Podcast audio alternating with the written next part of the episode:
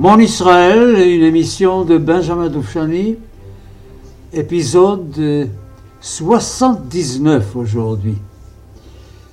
Alors, je voudrais, je vous ai parlé il y a quelques semaines, je crois, des différentes étapes de la guerre d'indépendance à partir du début jusqu'à la fin.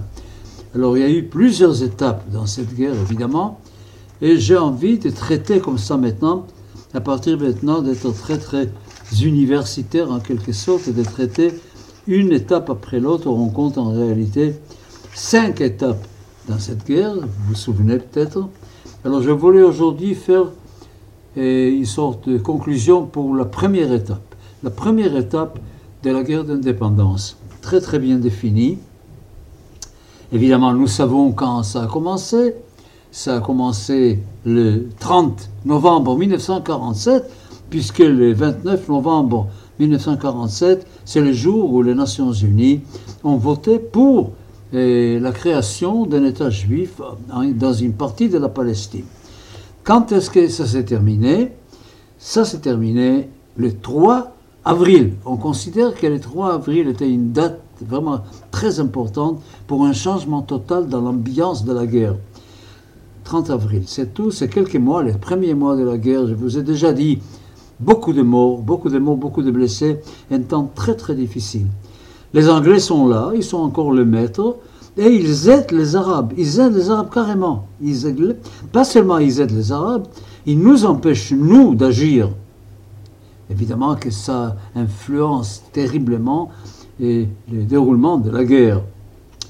Cette partie de la guerre, c'est surtout dans les villes mixtes, Jérusalem, Haïfa, etc. Et puis des représailles les Arabes essaient par tous les moyens de couper les chemins vers des localités juives isolées. Alors, les routes les plus difficiles à ce moment-là, évidemment, c'est la route de Tel Aviv à Jérusalem, très très attaquée, la route vers Gush la route vers le Negev, et puis la route vers Yechiam, par exemple, en Galilée, et des localités juives qui se trouvent entourés par un, océan arabe et qui sont tout à fait isolés. Alors je dis le 29 novembre, donc, c'est la décision de l'ONU. Et le 30 novembre, dès le lendemain, dès le lendemain, les attaques commencent. La première attaque, c'est une attaque contre un bus juif qui, qui roule de Tel Aviv à Jérusalem. Dès le 2 décembre, déjà une nouveauté les Arabes vont attaquer un quartier de Jérusalem, c'est le fameux quartier commercial. Vous savez, c'est un quartier qui se trouve tout près, entre l'hôtel King David et le nouveau projet Mamila en bas. Là, c'est exactement là où on a construit un magnifique centre commercial juif et les Arabes attaquent ce centre, mettent à feu le centre complètement, le détruisent complètement Évidemment, pas besoin de dire que la police britannique, que l'armée britannique qui se trouve là, ne font rien du tout, n'interviennent pas du tout. Ça, c'est quelque chose déjà. Le 8 décembre, première attaque sérieuse vers Tel Aviv, Shkunat Atikva, qui se trouve pratiquement face au village arabe de Salamé. Salamé attaque Atikva. Je vous ai déjà dit que j'ai participé à deux attaques sur les villages de Salamé quand j'étais dans la Mahlaka Megoueset à Tel Aviv. Une qui était une très grande réussite. Nous avons pratiquement liquidé tous les commandements arabes de la zone de Tel Aviv. Et deuxième, malheureusement, a échoué parce que c'était certainement des proportions trop grandes. On voulait, on voulait s'emparer du village de Salamé et ce n'était pas le moment. Nous n'avions vraiment pas le nombre d'hommes nécessaires ni les armes nécessaires. Et puis le 14 décembre arrive une chose extrêmement inquiétante. Le 14 décembre arrive une attaque de la Légion arabe, que j'ai répété et je répéterai à l'infini jusqu'à la fin de ma vie. Le scandale que la Légion arabe, qui faisait partie de l'armée britannique officiellement, se permettait d'attaquer les Juifs en Palestine du temps du mandat britannique. Il y a eu une attaque pas loin de Tel Aviv, à Ben Shemen, et 14 membres de la Haganah sont tombés. C'était un coup qui a été très très très lourdement ressenti. Et puis la grande question, où va aller la Légion? Qu'est-ce que la Légion va faire? Il y a eu des protestations évidemment pour essayer d'arrêter ces jeux-là où la Légion joue d'un côté et était partie de l'armée britannique et de l'autre côté attaquer comme s'ils étaient des Palestiniens. Et puis arrive le 29 décembre. Là, nous sommes devant l'horreur de massacre. Le 29 décembre, c'est le premier grand massacre qui a lieu. Des dizaines et des dizaines de juifs sont assassinés près de Haïfa, vous savez, les refineries là où on purifie le pétrole qui arrive d'Irak. Ces grandes, grandes constructions qu'on peut voir du Mont Carmel, là, il y a des dizaines de juifs qui travaillent là et il y a des dizaines de morts. C'était vraiment le premier grand massacre des Arabes contre les Juifs qui, alourdit terriblement le, nombre de, pertes que nous avons. Bon, deux jours après, le 31, enfin, de, même que ça c'était la grande, le grand massacre qui a commencé, la Haganah représaille, représaille dans une, un village qui s'appelle Balad Sheikh, tout près de Haïfa, et c'est de là que sont sortis les assassins d'ailleurs de Haïfa. Et alors une, des représailles sévères, des représailles vraiment sévères, comme on en verrait encore beaucoup plus tard par les équipes d'Ariel Sharon. Et puis arrive 1948, les choses ne changent pas, ne s'améliorent pas. La situation est très difficile, beaucoup de morts, les routes sont coupées, chaque fois c'est un énorme problème d'arriver quelque part, d'amener des, provisions à Jérusalem, à Gush à Yechiam, dans le Negev, c'était terrible. Maintenant, le 9 et le 10 janvier, encore une nouveauté, c'est une attaque arabe qui vient de l'autre côté de la frontière, du côté syrien. On attaque Kfar Sold. C'est une force qui traverse la frontière de l'extérieur pour attaquer. Pas besoin de vous dire que les Britanniques ne font rien. Le 14 janvier, c'est Ramat Rachel à Jérusalem, le kibbutz qui se trouve au sud de Jérusalem, qui est attaqué. Et puis le 14 aussi, il y a une attaque de Abdelkader Husseini qui est en charge de Jérusalem et de tout ce qu'il y a autour de Jérusalem. La première attaque sur Gush Sion. La première attaque de Gush par les forces de Abdelkader Husseini. Bon, la Ghana prend très au sérieux cela. Il faut décider qu'est-ce qu'on fait avec Gush On les garde, on l'évacue. Alors le principe euh, fonctionne. Le principe qu'on n'évacue rien. On n'évacue aucune localité juive, évidemment. Alors on décide évidemment de défendre Gush Et pour défendre Gush on décide d'envoyer euh, une compagnie de 35 hommes qui doivent euh, à pied marcher à travers les montagnes de, de Juda de Jérusalem à Gauche Sion pour apporter des renforts. Qu'est-ce qui se passe? Il y a un mystère autour de ça, on ne sait pas exactement. Il y a une idée qui dit qu'ils ont rencontré. Tout ça, ce sont des renseignements que sont les Arabes qui nous ont donnés. Il y a un vieil Arabe qui les voit, et puis comme euh, ils sont juifs, Rahmanim, Bene Rahmanim, miséricordieux, ils ne touchent pas à ces vieillards.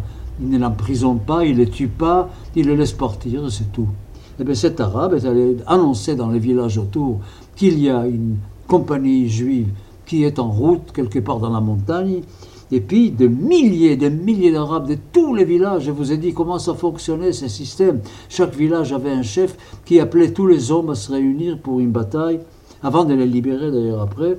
Alors, des milliers d'Arabes qui se réunissent autour, qui, qui encerclent complètement ces 35, cette compagnie des 35, et qui fait que tous sont tombés au combat, tous sont morts, personne n'a survécu à cette attaque et ils sont devenus une forme de légende, vraiment. Les 35, à Lamedhei, il y a même un kibbutz qui porte leur nom, les, 35. Un coup terrible pour la Haganah.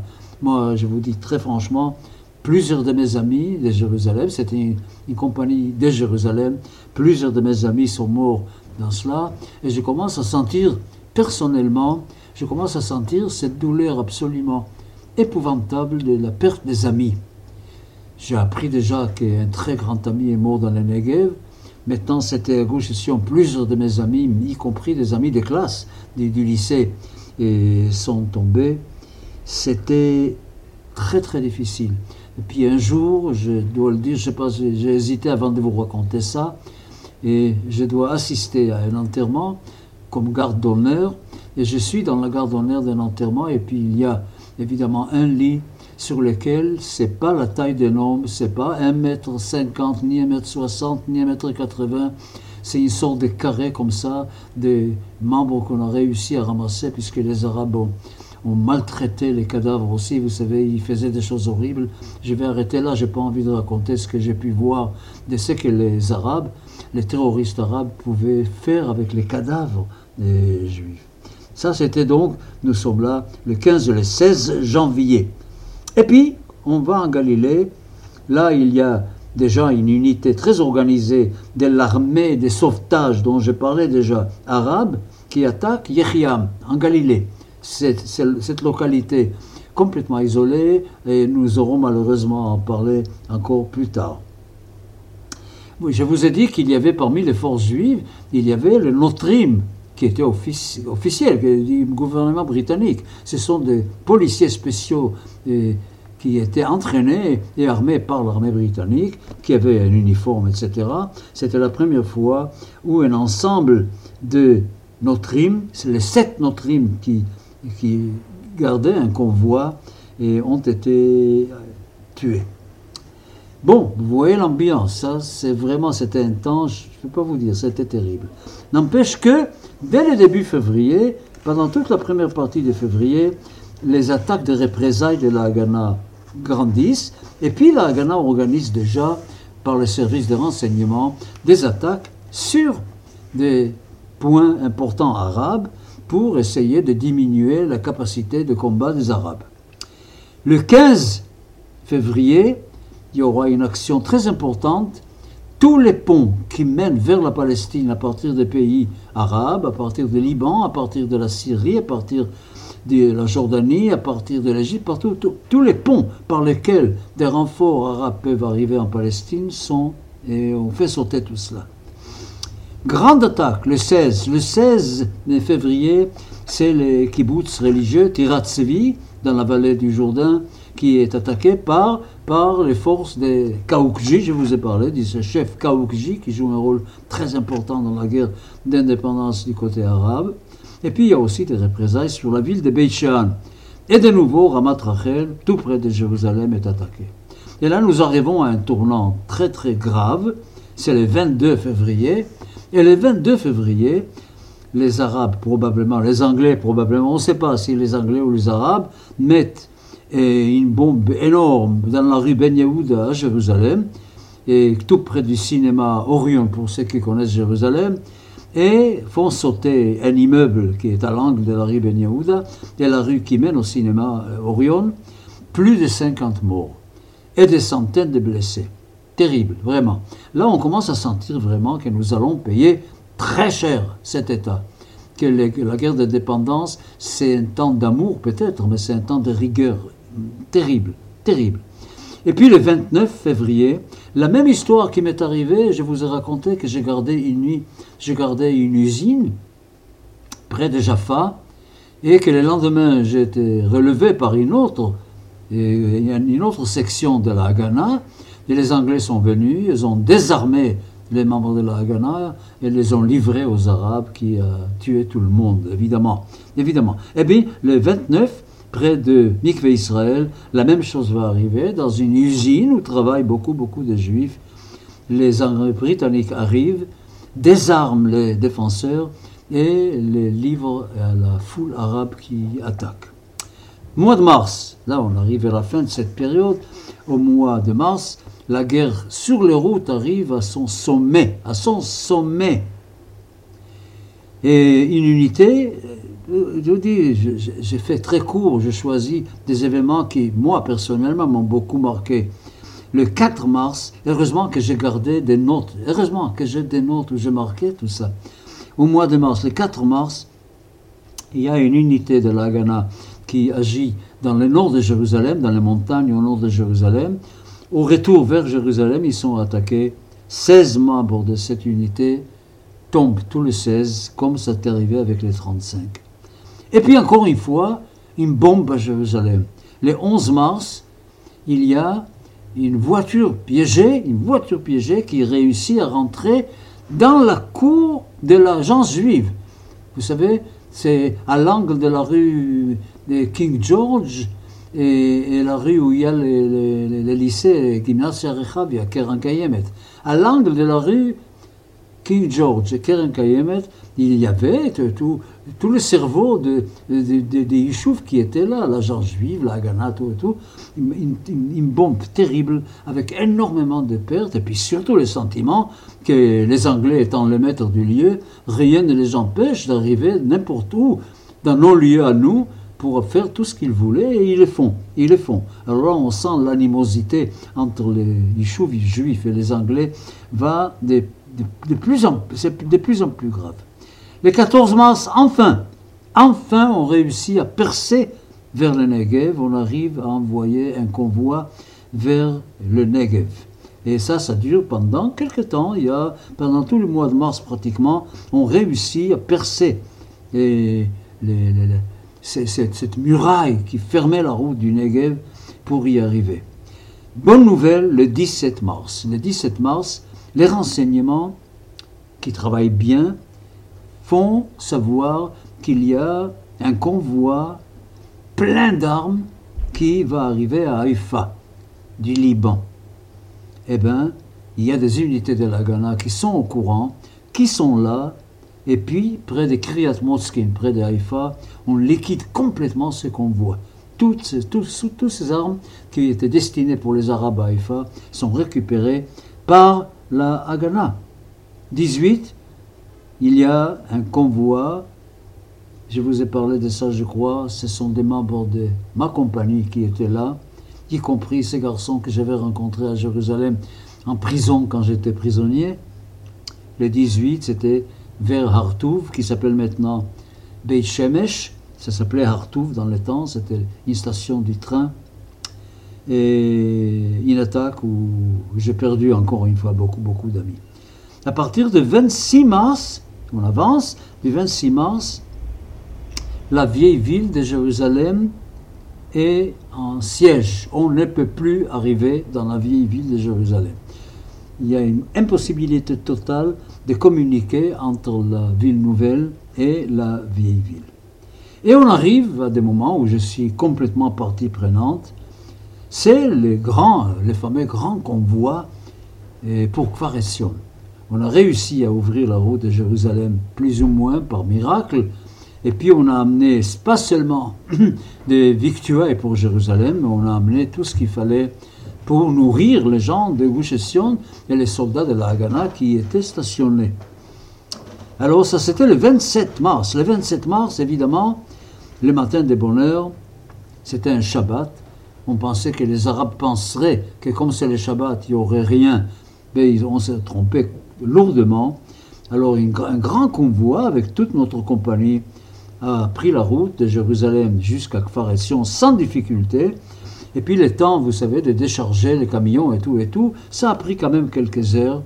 Et ce qu'on voit, au chemin du retour, près d'un endroit qui s'appelle Nabi Daniel, aujourd'hui il y a là-bas une petite ville, Neve Daniel, Nabi Daniel, encore une fois, des milliers d'Arabes, tous les Arabes de la région, de tous les villages de la région, arrivent, font le siège de ce qu'on voit, et à ce moment-là, il n'y a pas, pour éviter un massacre, il y a un appel spécial de l'agence juive à l'armée britannique. Et l'armée britannique, évidemment, va intervenir, va intervenir pour libérer tous ces juifs qui se trouvent là-bas. Tous. Mais la condition est évidente, toutes les armes données aux Arabes et toutes les voitures blindées pour protéger le convoi donné aux Arabes. Et nous étions, nous, à Gush qui contrôlions la route Hebron-Jérusalem, voyons nos blindés à nous participer au combat du côté des Arabes. C'était extrêmement, extrêmement pénible. Pas plus tard que 24 heures après l'histoire de Nabi Daniel, en Galilée, le 28 mars, il y a un convoi qui quitte Naharia pour aller à Yechiam. Je vous ai déjà parlé de Yechiam, une localité isolée, dans un océan arabe. 42 soldats sont tombés, ce qui protégeait ces convois. Et puis, la Galilée de l'Ouest est complètement coupée à ce moment-là. Il n'y a plus possibilité de communiquer. Et nous arrivons évidemment jusqu'à début avril. Et vous allez voir, à partir de la semaine prochaine, nous oublions cette première étape de la guerre terminée. Je crois que je vous ai tout dit sur cette partie-là de la guerre. Nous allons commencer la deuxième partie qui commence le 3 avril avec l'opération Narshon et qui va se terminer le 14 mai 48, la déclaration de l'État d'Israël. Voilà.